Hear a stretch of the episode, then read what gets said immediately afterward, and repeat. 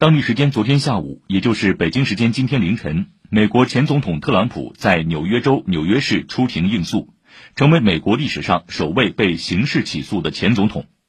特朗普抵达曼哈顿刑事法院登记相关信息后，被带往法庭，没有戴手铐。据美国媒体报道，特朗普在出庭时表示不认罪。曼哈顿地区检察官布拉格在特朗普出庭后宣布，特朗普被诉三十四项伪造商业记录重罪。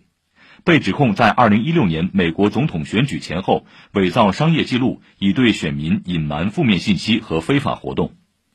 记者在曼哈顿刑事法院外看到，法院大楼被金属栅栏包围，周围道路被封锁，现场有大量警察和警车，戒备森严。特朗普的支持者和反对者聚集在法院正对面的公园内，虽然被栅栏和警察隔开，但双方隔空喊话，情绪激动。出庭结束后，特朗普离开法院，乘坐飞机返回位于佛罗里达州的海湖庄园，并将发表讲话。美国专家和媒体认为，特朗普刑事案凸显并加深美国政治和民意撕裂。特朗普现年七十六岁，二零一七年一月至二零二一年一月担任美国总统。去年十一月，特朗普宣布再次竞选美国总统。